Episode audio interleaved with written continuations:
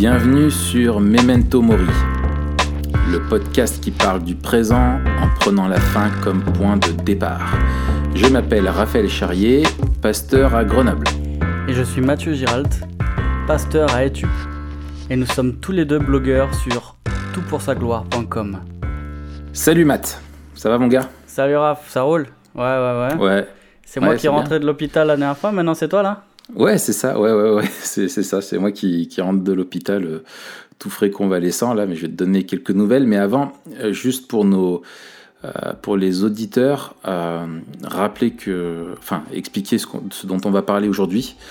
On va parler d'un film, tous les deux, qui s'appelle The Giver, un film de science-fiction qui soulève des, termes, des thèmes super intéressants. Mais voilà, on va pas en dire trop maintenant.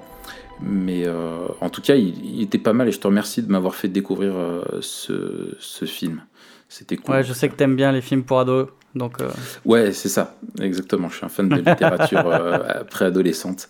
C'est bien. Je peux, je, je peux intellectuellement m'identifier. Ouais, c'est ça. C'est cool. Non, mais non, on en parlera, il, il est pas mal. Et Ouais. puis, alors contrairement à, à Black Mirror, la série dont on parlait la dernière fois, où peut-être on aurait pu, en tout cas c'est ce qui nous a été euh, remonté, on aurait pu euh, euh, avertir peut-être plus clairement Oui. euh, de, de la nature, enfin de, de quelques aspects de la série qui, qui, est, qui est pas adapté à, à chacun. Ouais, il y a certains Euh, épisodes. là, euh, là c'est un film qu'on peut regarder en groupe de jeunes, quoi. Ah oui, oui, oui, tout à fait. Oui, oui, tout à fait. Et et d'ailleurs, ça peut être un super bon support pour une soirée avec des jeunes euh, pour analyser Ouais, le film, ouais. etc., faire réfléchir sur la vision du monde. hein. Absolument. Mm. Mais on en parle juste après. Ouais. Du coup, c'est quoi cette affaire de, c'est quoi cette affaire de, Ouais, cette affaire d'hôpital ouais, ouais. Bah, en fait, comme tu, ce qu'on disait la dernière fois que tu étais un peu mon disciple, tu me suivais, j'ai eu peur que tu me doubles. Alors je me suis dit, faut que je, là, faut que je lui rappelle c'est qui le master, tu vois. Du coup, en fait, non, mais j'ai fait une appendicite euh, aiguë. Le mec qui fait l'appendicite à. à Plus de 34 30 piges, quoi. Ouais, voilà, c'est ça. Mais en plus, c'est le truc apparemment qui arrive assez rarement, m'ont dit les médecins. Et en fait, c'est parti en mode, euh, c'était lundi, euh, ça va. Et puis, euh, vers midi, je commence à avoir un peu mal au ventre. Je pensais que je faisais une petite indigestion. Et puis, à 1h du matin, j'étais dans mon lit en sueur, à me retourner, à avoir le, hyper mal, mais un truc pas normal, quoi. Et du coup, j'ai fait ce que tout le monde fait et qu'on dit qu'il ne faut pas faire. Je suis allé sur Internet pour regarder les symptômes. C'était- vraiment localisé et je suspectais l'appendicite. Et Ah quand j'ai vu les symptômes, j'ai dit pétard, c'est l'appendicite. Je suis foutu. Du coup, euh, du coup, j'ai appelé le, le médecin, euh, enfin le SOS médecin. euh, non, enfin le, le, enfin le numéro, le, le 15 quoi. Non, le 17, Ouais. le 18. Ah, le 17 c'est la police, le 18 c'est les pompiers. Voilà. Et le numéro complémentaire. Alors c'était le 17. c'est ça. Et T'as appelé la police? Non, non, enfin, ouais, la police des intestins. Ça me dit, faut que le GIGN débarque là. Peut-être le 15 t'as appelé peut-être. Ouais, voilà, bref. Et du coup, je leur ai dit, euh, euh, voilà, ai décrit un peu mes symptômes et tout ça. Et donc, ils ont dit, bon, bah oui, apparemment, un indicide euh, qui était suspecté. Donc, ils m'ont amené à l'hôpital. Tout de suite, ils ont confirmé le, le diagnostic. Et sauf que, en fait, euh, et là, alors, là, je m'adresse à Monsieur Macron, parce que je sais qu'il c'est un de nos fidèles auditeurs. Manu. Manu, si tu nous écoutes, arrête de parler avec Donald Trump et euh, Non, arrête de faire des bisous à Donald Trump. Ouais, voilà, et, et, et plutôt occupe-toi des hôpitaux en France parce que c'est vraiment un scandale. Non, mais c'est dingue. J'ai fait, chaud, hein. j'ai fait en fait, chaud. ouais, ce qui a été chaud, c'est que j'ai fait, c'est une appendicite, donc c'est rien. Enfin, tu vois, c'est vraiment le petit truc. Mais ce qui a été chaud, c'est que je suis resté 22 heures sur un brancard dans un couloir. Mais c'est Euh, l'angoisse. Voilà. L'angoisse. Ouais, ouais. Et c'est fou parce qu'en fait, il y avait, il y a, alors, il y a eu des urgences plus vitales que moi. Sauf que bah, malheureusement, avec le temps qui a passé, ça a fait ce qu'on appelle une péritonite. Tu sais, ça, Ouais, ça se perce et t'as du pus qui se répand et c'est un peu plus compliqué. Donc voilà. Mais par contre, Dieu a été bon parce qu'il a mis ça pile, poil- pile poil trois semaines avant mes vacances. Et euh, du coup, j'ai eu trois semaines d'arrêt et après, j'ai enchaîné avec deux semaines de vacances. Donc euh, là, je suis sur la, la fin des vacances, je suis frais comme un gardon, mon gars. Tu m'étonnes, ouais, bah c'est trop bien. Ah ouais. Mais euh, est-ce qu'ils ont. Est-ce qu'elle était en forme de double whooper, ton appendicite? Ton appendice. Ouais, sais ce qu'il m'a dit, le gars? Le, le chir, il m'a dit. euh, Elle sent le bacon. Ah, alors, c'était plus vexant que ça. Il m'a dit c'était une infection. Mais non. Je dis oui, bah, c'était. Bah, c'est normal, hein, euh. ah, bah, c'est- j'ai fait une infection. Euh, Il me dit non, non, mais c'était une- d'une puanteur. Euh, quand je l'ai sorti, ça sorti- ça a empesté tout le. Pourquoi tout il t'a dit ça. Je sais pas. Je dis, bah, C'est chacal. Ouais, ouais. Et, et, euh, voilà. Et bon, bref. Du coup, bah, encore une fois, comme toi, je me disais, bah, memento mori, quoi. Tu vois, ça a commencé la putréfaction, la dépravation. Ah, chaud. Et voilà. Mais bon, on voilà. en parlera, Donc, mais euh, ouais, je pense la prochaine fois, j'aurai aussi une histoire d'hôpital à raconter. ouais, ouais, ouais, on va se marrer. On va se marrer. C'est cool. Ouais. Bon, mais là, ça va en tout cas. Ouais, ouais, ouais, ça va. En plus, j'ai fait le mariage de mon frère, ça c'était cool aussi. Mon dernier petit frère. Ouais, c'était peu de temps après, non? Ouais, c'était juste euh, deux semaines après. Donc, euh, donc euh, Bah, voilà. Big up à Yves. Ouais. Et puis Et son Marie, épouse, comment ça Marie, Marie. Marie Charrier maintenant. Il y a une Marie Charrier. C'est... Ils sont, ils sont, Ils sont à ils Paname. sont en voyage de noces là? Ils ont fait Florence. Euh, On raconte et un peu la vie de ta famille. Et puis voilà, ouais, ça je pense que ça intéresse énormément de monde. Donc voilà, si vous voulez envoyer une carte postale à Yves, envoyez-la. fait. voilà, voilà. Et si vous voulez lui envoyer de l'argent, passez par moi. voilà. Voilà. Bon, et toi, de ton côté? Écoute, ça va, ça va. euh, je suis, je, j'ai hâte qu'on se retrouve là, parce que euh, donc euh, pour le dire à, à nos auditeurs, ce week-end, donc euh, là on enregistre ça, il est jeudi, et demain, euh, demain on se retrouve euh, euh, tous ceux de l'équipe TPSG qui pouvaient se retrouver, se retrouvent euh, ensemble. C'est la première fois qu'on fait une rencontre comme ça avec tout le monde. Donc ça va être super sympa. Et puis j'ai hâte de, de, de retrouver les copains, de rencontrer aussi des, des nouvelles personnes qui travaillent avec nous et qui font aussi que le blog existe, que le blog grandit. C'est vraiment génial. Et qu'il n'y a pas trop de fautes dans mes articles aussi. Ah oui, ça, c'est Ça, c'est- ça évite à des centaines, Oh là des, là là. des milliers de personnes de ne pas pleurer. Ouais, Euh, d'avoir les yeux qui saignent en lisant tes articles. Non, non, ça va être vraiment super. hein. Ouais, Puis, trop bien. euh, Non, non, écoute, ça va, merci beaucoup. Ouais. Bon, ben c'est cool. Bon, on passe à notre sujet du jour. Yes. Alors, The Giver. Ça va, je le dis avec mon bon accent. The Giver. Euh, the Giver. Le, comment on pourrait Ou dire en français Le passeur? Le passeur, c'est le titre. euh, Celui qui fait une passe Alors, je pense que c'est le titre français aussi, en tout cas c'est le titre québécois. Ouais. Et c'est le titre du livre duquel il a été adapté en fait. C'est un livre qui a été adapté d'un. C'est un film qui a été adapté d'un livre. D'accord. D'accord. Alors, est-ce que tu peux nous raconter un peu c'est c'est quoi l'histoire du film? Peut-être sans faire de spoil euh, sur la fin, mais en gros, euh, voilà, c'est quoi le pitch? Ouais, alors. euh, Wow, c'est euh, l'histoire euh, d'un. c'est l'histoire d'un. euh, le film commence, il est, il est, il est en noir et blanc. Euh, et c'est l'histoire. On voit une, une espèce de communauté, genre euh, euh, quartier, euh, tout beau, tout propre, Ouais. euh, tout bien aligné, etc. Et c'est l'histoire en fait d'une communauté.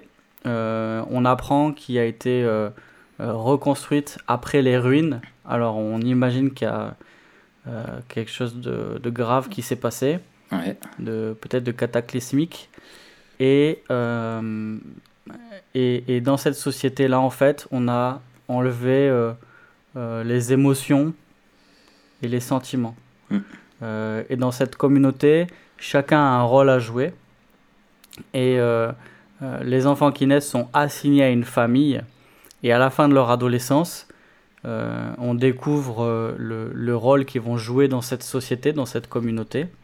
Et donc chacun a, une, euh, a un rôle assigné euh, précis. Ouais.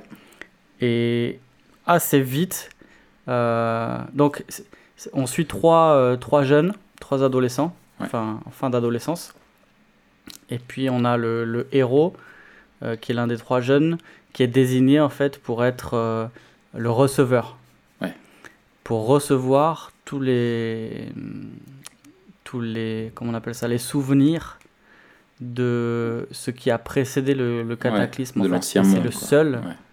euh, c'est le seul à savoir ce qui s'est passé euh, avant mais les autres n'ont pas de n'ont pas de souvenirs. Et donc on va suivre euh, ce personnage là qui va recevoir des, des souvenirs et puis euh, en parallèle ses amis quoi Excellent. alors ça c'est le c'est un peu le pitch de base Voilà, Euh, et, et voilà, c'est que lui, en gros, il, il est sélectionné pour euh, avoir un. En fait, c'est c'est ça qui n'était pas très clair pour moi. C'est il reçoit un peu comme un don qui lui est transmis par le précédent receveur de ce don-là, qui en gros lui donne les capacités de, de, connaître un petit peu toute l'histoire de l'humanité qui a précédé cette nouvelle un peu société qui est, qui est créée dans un, coin du monde. Quoi. Mais en fait, on se rend compte qu'il a il est né avec ce don-là, cette capacité de, ah, de recevoir. Parce qu'il ah a, tu vois, c'est ah oui, de marque là sur une petite tache de naissance, oui, oui, oui, c'est vrai, exact. Ah ouais, ah bah tiens, tu vois, t'es clair, un truc que j'avais pas, euh, j'avais pas bien pigé dans le film. Excellent. Et en fait, euh, la, la, grande question que pose le film et la question qui nous intéresse aussi euh, pour le podcast, c'est est-ce que le bonheur non, plutôt, est-ce que le malheur est attaché aux émotions? Oui. En fait, c'est tout, tout, ce qui va être développé dans le film. Ouais. Euh, et bon, peut-être, est-ce est qu'on spoil que à la fin du podcast ou on, ou on s'en fiche et on dit qu'on spoil quand même? Je sais pas s'il faut. Euh, je sais pas si. Non, mais sinon, on, ne spoil pas la fin. Ouais, faut pas, faut pas spoiler la fin. Parce que de toute façon, ça apporte rien. C'est la thématique surtout qui est, qui est, qui est, intéressante. Moi, ça m'a fait penser à, à, plusieurs autres films et bouquins que j'ai lus. Euh, je sais pas, enfin, il y a un grand classique euh, pour moi, euh, et alors, même euh, qui est devenu un film, c'est 1984. Exactement. de George Orwell, qui, qui en fait, alors, tu as même visuellement les grands rassemblements que tu peux avoir là dans la grande salle où il y a le jour de la sélection, etc. C'est vraiment inspiré de, de, 1984, quoi. Ah ouais, alors j'ai, pas vu le film, moi j'ai juste lu le livre. Oui, oui, bah alors moi j'ai lu le livre et après j'ai voulu voir le film parce que je sais que le film aussi était euh, très connu. Euh, bon, et c'est, euh, et c'est un peu pareil, c'est ce qu'on, appelle des. Ah, ça m'échappe, des uchronies. Euh, c'est, tu sais, des récits en gros de science-fiction ou d'anticipation qui partent un peu d'événements, euh, tu vois, fictifs. Enfin, ça, crée des éléments fictifs à partir d'un point de départ qui serait de notre histoire. Tu vois, par exemple, 1984, il y a une guerre nucléaire euh, à la fin de la Deuxième Guerre mondiale, et du coup, il recrée un nouveau monde, quoi. voilà. Et c'est vrai que c'est le, il y a le, moi aussi j'ai pensé, il y a le même thème de de l'interdiction des souvenirs en fait. Voilà, tout à fait.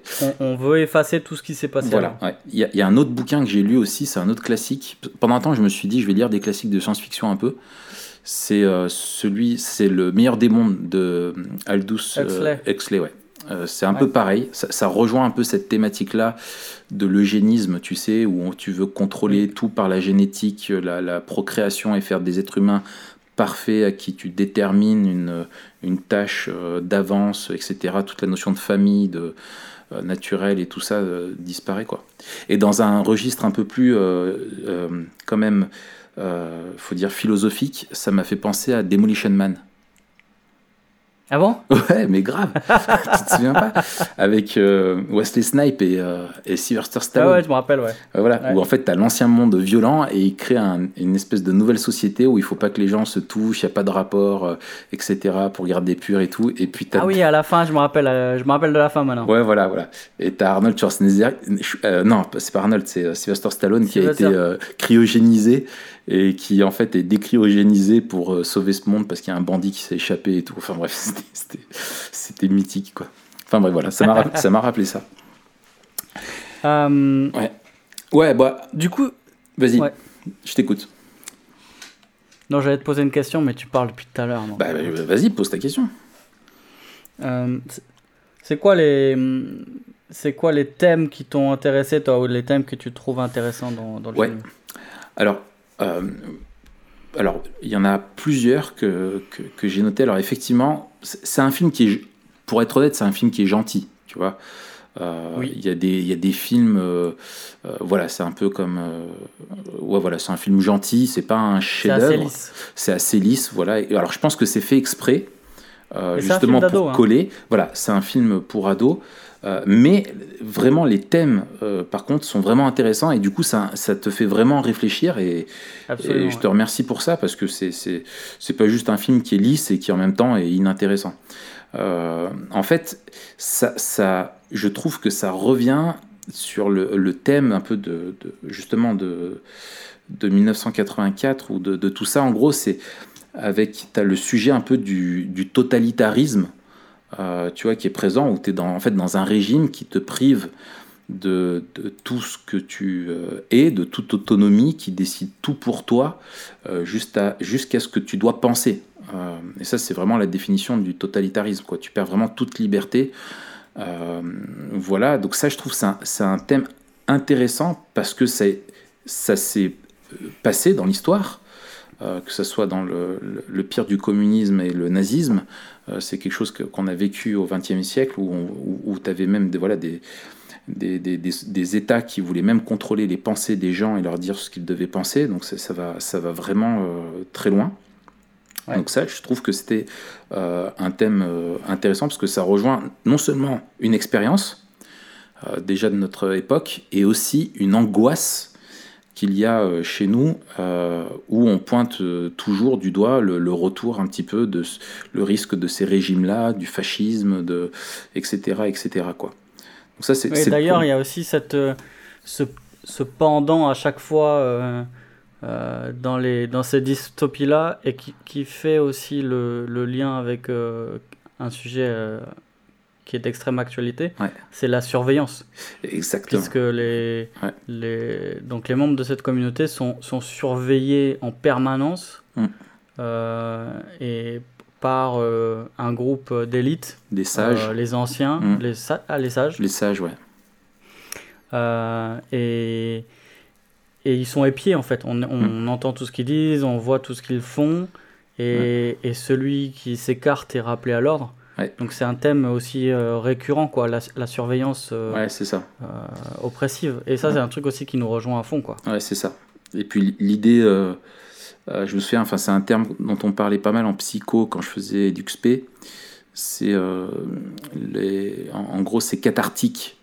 le régime qui est imposé, c'est un gros mot qui veut dire en gros, c'est que tu essayes de libérer en gros des, des, des pulsions et et un peu des traumatismes passés et qui restent là pour amener vers un, un meilleur, quoi, tu vois. Mmh. Euh, ça, et donc, en gros, c'est le prétexte pour dire, bah voilà, dans le passé, nos émotions, euh, notre liberté, notre histoire, le fait de connaître l'histoire, euh, ne nous a conduit qu'à faire de pire en pire. Et du coup, maintenant, eh ben, on, se, on, on se prive de tout ça. Donc, personne ne connaît l'histoire, avec un grand H. Euh, ils sont tous contrôlés chimiquement aussi parce que tous les jours ils prennent un médicament qui aide peut-être un peu des, des régulateurs d'humeur, etc. Et finalement ils connaissent pas ce que c'est l'amour, les, les, passions, etc. Et tout est hyper lisse. Et je pense que c'est aussi pour ça que la réalisation est, est, lisse parce que ça ressemble un petit peu. Euh, ils ont voulu faire coller le, le, le, fond et la forme, quoi. Ouais, il y a ça et ça, ça amène au, au deuxième, euh, deuxième ouais. grand thème pour moi qui est, qui est intéressant dans le film c'est la question du bonheur en fait. Oui. Euh, et, et, dans cette société, toutes les différences sont lissées ouais. parce que pour eux, la, la différence amène euh, euh, l'envie, la différence amène la haine euh, et amène la guerre. Ouais. Donc ils disent sans différence, pas de conflit. quoi. Ouais, c'est très marxiste. Ouais, et, et d'ailleurs, le contrôle va jusqu'à contrôler le climat. Oui. Puisqu'ils ils ne veulent pas qu'il y ait de, non plus de différence dans le temps. Ouais. Euh, et surtout qu'il n'y ait pas d'imprévu. Ouais. On... Et, et, ça, ça m'a fait penser à The Truman Show. Ouais. Tu vois un petit peu cette maîtrise-là, tu vois, vraiment, t as, t as, t as, ces groupes-là veulent se, se, mettre un peu à la place de Dieu, tu sais, c'est ce que, ce, qui, euh, ce que tu vois vraiment dans, dans Truman Show, quoi, qui est, qui est intéressant. Absolument, ils veulent, ils veulent, c'est ouais. le, le, contrôle absolu, quoi. Ouais, ouais, ouais. Mais, euh, mais, mais c'est vraiment dans. Ouais. Vas-y, vas-y, vas-y, vas-y, je t'en prie. Ouais, dans le film, tu l'as bien dit. Alors, on le voit très très tôt dans le film, c'est pas un spoiler. Euh, une, des injections, donc tous les matins, sont administrées. Ouais. Euh, avant de sortir, là, chacun se, se fait un petit shot ouais. d'une un, substance qui, qui enlève les émotions, en fait. Ouais. Euh, Mais et l'idée, c'est vraiment que la neutralité ouais. euh, apporte le bonheur. C'est ça. C'est-à-dire que sans, sans émotion, on risque, on risque pas de tomber dans l'excès, donc dans la violence et dans le malheur. Mais Et, et, et, c'est ça, en fait, le fil rouge aussi du film. C'est que le, le, gamin va découvrir que euh, bah, sans émotion, on ne connaît pas aussi euh, l'amour, euh, la joie et tout ce qui fait la saveur de la vie. Voilà, tout à fait.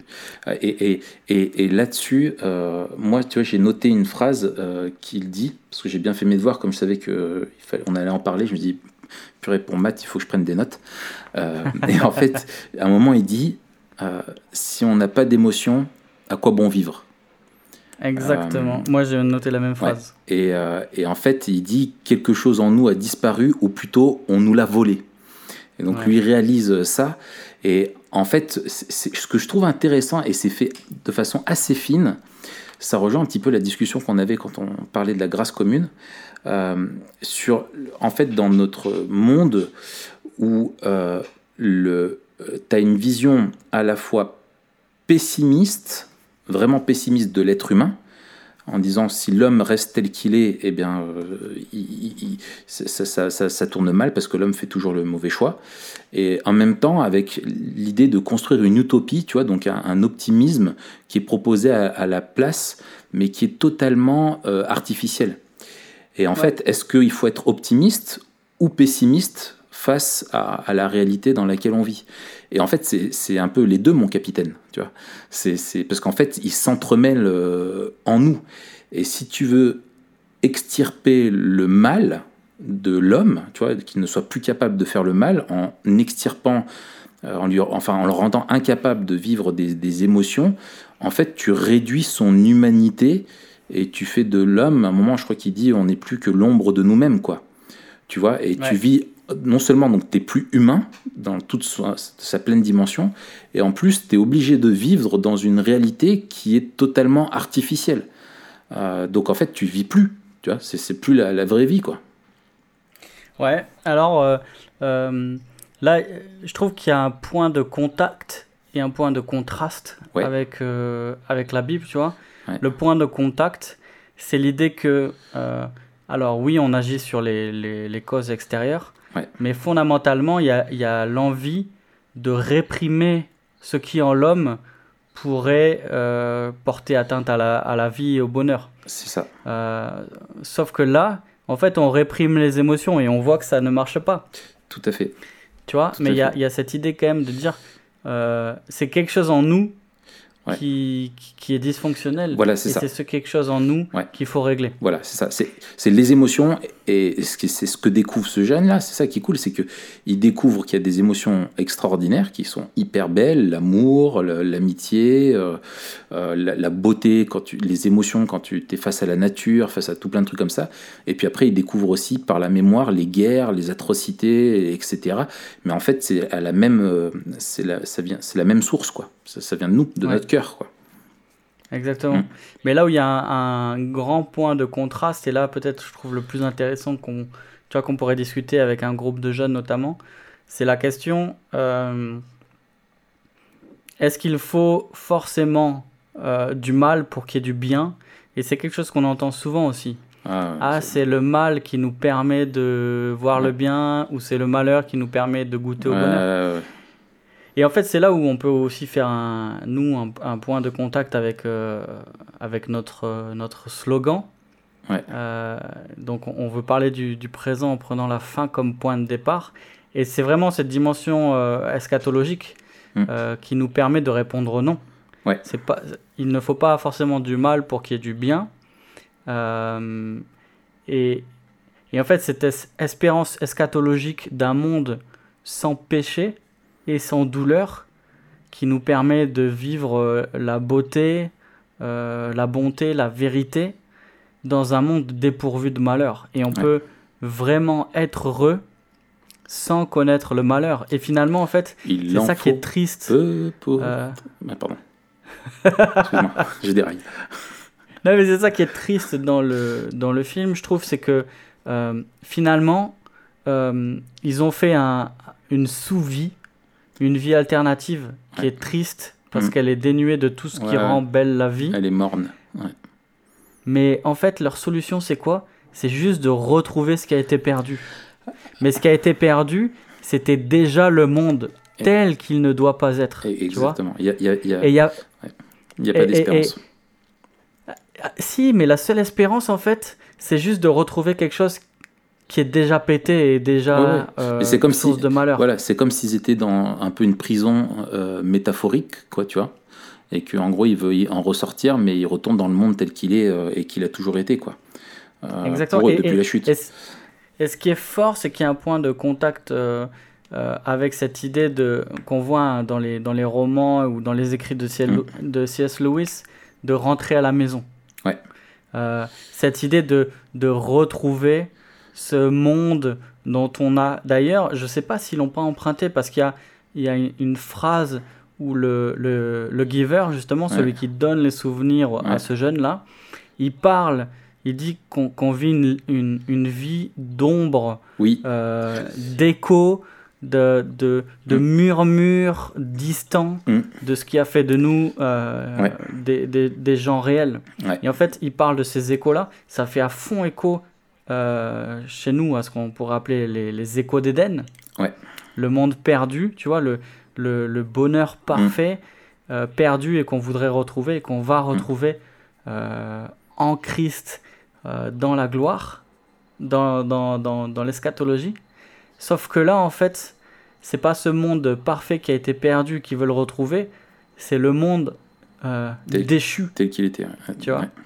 Et en fait, même à la fin, s'ils arrivent à retourner à la maison, ils vont bien vite retrouver le, malheur et, et, et, hmm. c'est triste quelque part. Ouais, je suis d'accord. Euh, je suis d'accord. Et il y a, y a un autre point de contact aussi que je, que je, que je vois, que je trouve intéressant. C'est qu'à un moment euh, donné, euh, c'est la, un peu l'espèce de présidente là qui a la chef. elle dit euh, cette phrase que j'ai trouvée euh, vraiment euh, pertinente. Elle dit Du moment qu'on laisse à l'homme la liberté de choisir, il choisit le mal immanquablement.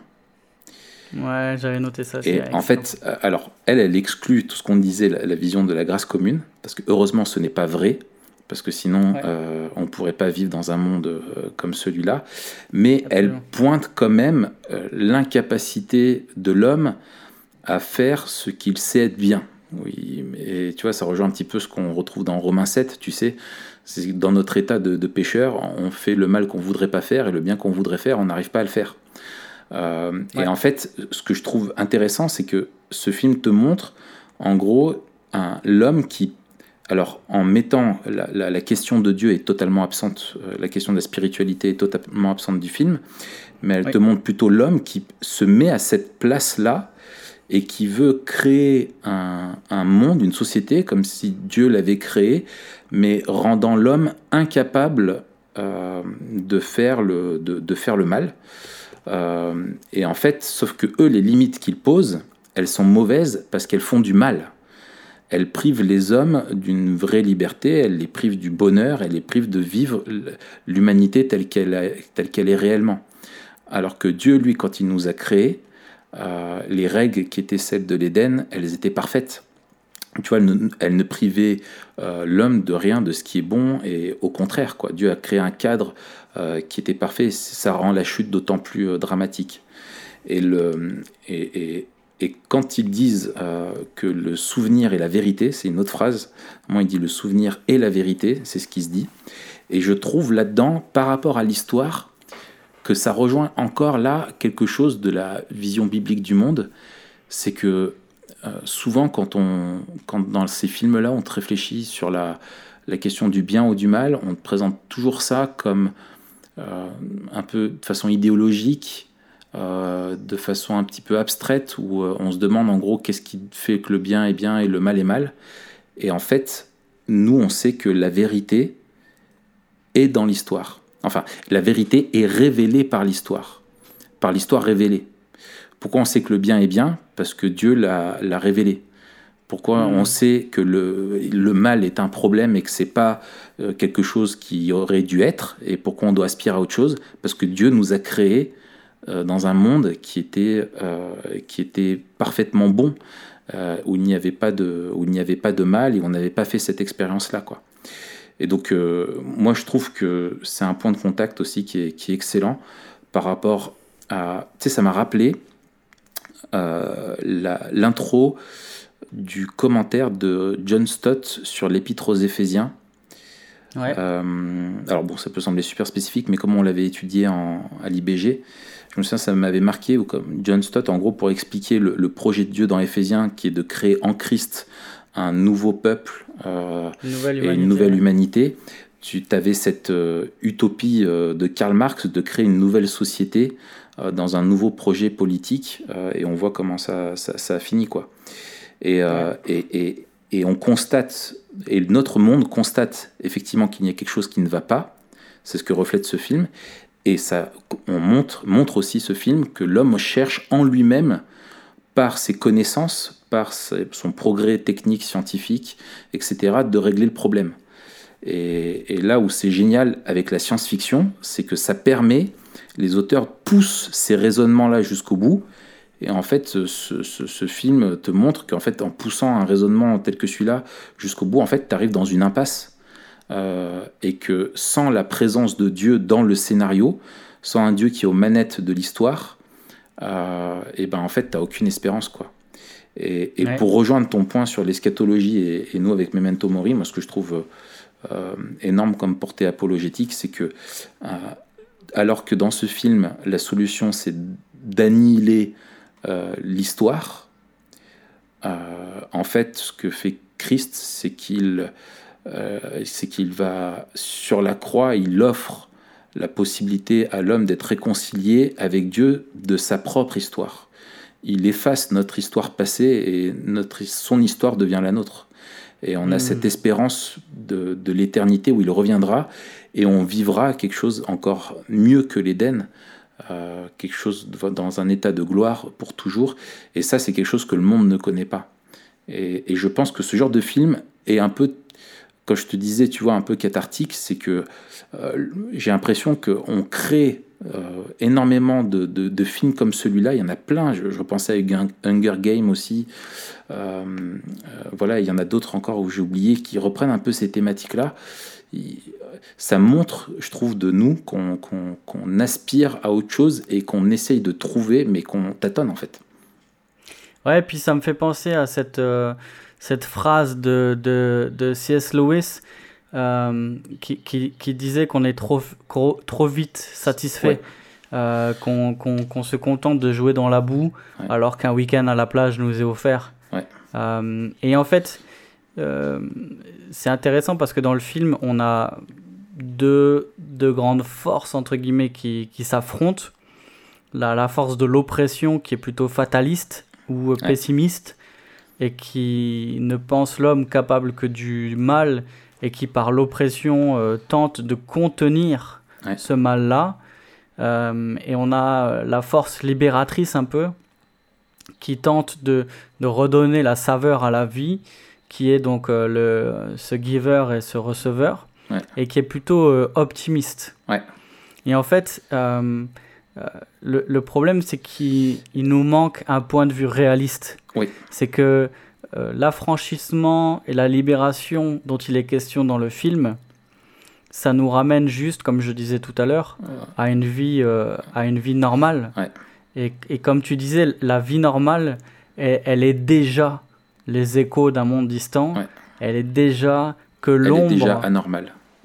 Elle est déjà que l'ombre de ce qu'on devrait vivre.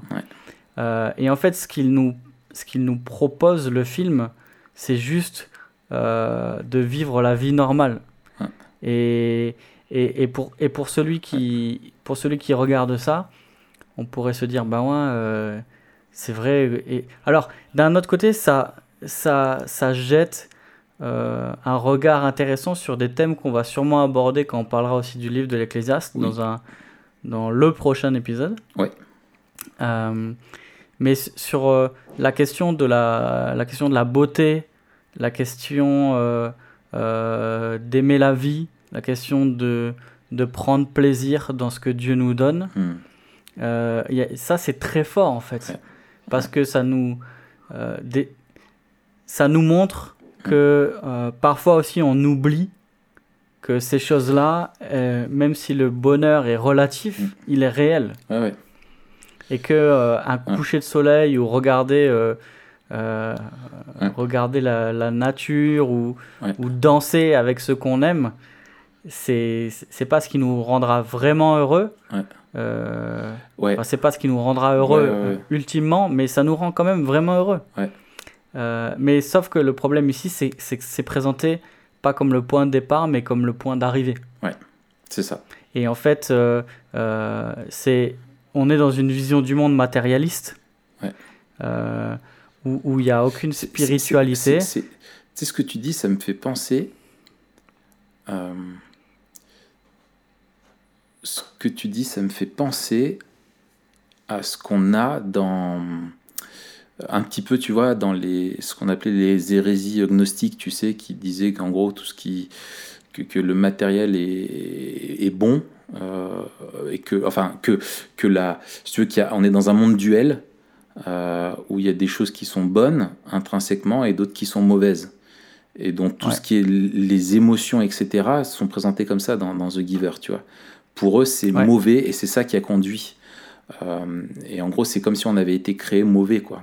Tu vois euh, Alors qu'en fait, non, c'est qu'il y a eu un, un- un pépin, quoi. Ça me rappelle juste ça. Bon, ça apporte rien ce Ouais. que je dis, mais. Ouais, non, tu m'as, j'ai oublié ce que je disais. Ah ouais, ah bah c'est génial. Mission réussie. Ouais, mission c'est génial. Voilà. Désolé, mon gars. Mais peut-être justement, on peut passer à la, à, à la, la dernière question. Ouais. Euh, comment on peut utiliser le film avec une portée apologétique Ouais. Euh, c'est quoi euh, l'angle, toi, ou les angles, ou les questions que tu voudras aborder? Moi, je pense en premier à un groupe de jeunes. Euh, Mais pourquoi pas Oui. avec aussi des, des amis non chrétiens Oui, tu vois? Oui, oui. Alors, effectivement. Et puis je pense que, alors, pourquoi ça serait pertinent qu'il y ait un groupe de jeunes Euh, C'est parce que le, euh, le fait que ça soit, un- en fait, le personnage est crédible parce que c'est un ado. Et il a de l'espoir parce qu'en fait, lui, il est juste en train de découvrir ce qu'est l'amour. Euh, il est juste en train de découvrir des trucs et ça le rend un peu crédible. C'est normal qu'il y croit. Mais tu vois, celui qui est là avant lui et qui lui transmet tout ça, pourtant qui a eu les mêmes connaissances, lui, il est, il est juste cynique, quoi. Et, et je pense Ouais. que les ados peuvent s'identifier facilement à, à ça, et tu retrouves dans la jeunesse un peu ce côté, ben, on peut prendre notre destin en main, se revendiquer, et, et nous, on arrivera à s'affranchir et à dépasser et réussir là où d'autres peut-être n'ont pas eu. Et, euh, et, on, et voilà, donc je pense que, ouais, je trouve c'est- intéressant, et à regarder avec des amis, comme tu dis, c'est super, euh, c'est super intéressant. Mais pour moi, je trouve que ça montre bien, tu vois, qu'avec un film qui peut te sembler un peu banal, quand tu réfléchis un petit peu et quand tu discutes, tu peux avoir, euh, vu que dans tout élément culturel, il y a une vision du monde qui est véhiculée, il y a toujours des points d'accroche. Et je pense que ça sera bien un jour qu'on fasse euh, un épisode là-dessus, sur comment on trouve ces points d'accroche, les points de rupture, tu vois, les points d'accord, de désaccord, et comment on construit une réponse euh, à ça, quoi. Ouais, ouais, ouais. Je pense qu'on fera un truc euh, euh, sur. euh, moi, j'aime bien le, ce que Keller explique dans son livre, la euh, Center Church, une église centrée sur l'évangile, dans sa partie sur la contextualisation. Oui. Quand il parle de euh, d'entrer en dialogue avec la culture Ouais. et qui, qui, qui parle de de- d'entrer dans la culture et de l'analyser, euh, de trouver un point de contact avec euh, la vérité biblique, Ouais. Euh, ensuite de, de montrer l'incohérence au sein de cette vision du monde et de remplacer le mensonge et l'impasse de la vision du monde euh, avec la vérité de l'évangile. Tout à fait. Et peut-être que justement, ça c'est un- une grille qu'on peut utiliser. Mm. Trouver les points de contact avec les films, trouver les points de contraste, Mm. montrer les incohérences et remplacer ça avec la, la C'est ça. beauté de l'évangile. Moi, moi, je pense que euh, le, la plus grande portée apologétique, c'est justement l'eschatologie. C'est. euh, euh, on, on- en fait, le monde qu'ils promettent, c'est le monde dans lequel on vit actuellement. Ouais. Sauf que nous qui sommes dans ce monde-là, on sait que euh, le, de la même manière que le bonheur n'est pas accessible en supprimant les émotions, le bonheur n'est pas accessible En les vivant à fond. juste parce qu'on a des émotions. Ouais. Et en fait, nous qui sommes de l'autre côté euh, de, de, ce que vivent euh, ces communautés dans le film là, Mm. on sait que ça nous satisfait pas. Ouais. Et du coup, on, euh, on a besoin d'une suppression, pas des émotions, mais d'une suppression du mal. On a besoin d'un monde sans mal, Ouais, ouais. un monde sans péché. Et c'est là où euh, la vraie beauté, c'est la beauté de la vérité de l'évangile, où, et où cette espérance eschatologique d'une Mm. nouvelle création débarrassée du péché sera la seule solution qui pourra euh, à la fois nous, nous satisfaire demain, mais aussi aujourd'hui. Ouais. Euh, savoir qu'un jour on sera affranchi du mal et qu'on vivra euh, en paix les uns avec les autres, avec Dieu, et que ce sera lui la source de notre joie. C'est ça. Écoute, c'est merveilleux. Je te propose qu'on qu'on conclue sur cette phrase. Et, et ce qui est cool, c'est que ça, je trouve finalement que ça introduit euh, très bien le, le- le sujet de la semaine prochaine Absolument. avec ouais. le, le livre de l'Ecclésiaste, un livre qu'on aime- qu'on apprécie beaucoup tous les deux. euh, et qui est super intéressant et qui est en lien un petit peu, qui fait, il y a, il y a beaucoup d'écho à ça hein, quand on Ah oui, voit oui, le film, oui. On, on y pense régulièrement. Ok, super. Euh, avant de se quitter, peut-être, j'aurais un petit truc à demander tous ceux qui nous écoutent. t'as une là, ça- dédicace à passer? Ouais, spécial big up à mon pote euh, qui est de la 5e B, euh, qui est en cours de maths. à Joey, à Joey du collège Camille Claudel. Voilà. Euh, non, non, non. Maintenant, ça fait quelques épisodes là que, que vous nous écoutez. Peut-être vous nous avez découvert euh, il y a pas longtemps. Ouais. Mais un truc qui nous aiderait à fond, c'est que vous euh, mettiez 5 étoiles sur euh, iTunes, Si, on, euh, sur les podcasts. si tu les mérites. Si, mais toi, tu les mérites. Alors, je sais qu'ils les mettront. Ouais. Et d'ailleurs, iTunes est en train de faire passer un de faire passer un truc pour avoir 6 étoiles juste pour toi, Raph. Ah ouais? Ouais. Ah purée, enfin, ils ont reçu mes mails. Ouais, ouais. Et d'ailleurs, la NASA aussi va nommer une étoile à ton nom. une grosse étoile. Ouais, ouais, ouais. Oh là là, une grosse bulle de gaz. ouais, c'est ça, ouais, C'est comme ça. ton appendice. Ouais, ouais, c'est ça. C'est à mon image, c'est pas mal. Bon, on se laisse ça, euh, on se laisse là, euh, Raph. Et puis, ouais, mettez 5 étoiles sur iTunes. Ouais. Euh, vous pouvez nous retrouver aussi sur YouTube. Et puis, euh, bah, bien sûr, sur toutpoursagloire.com pour suivre nos derniers articles. Voilà.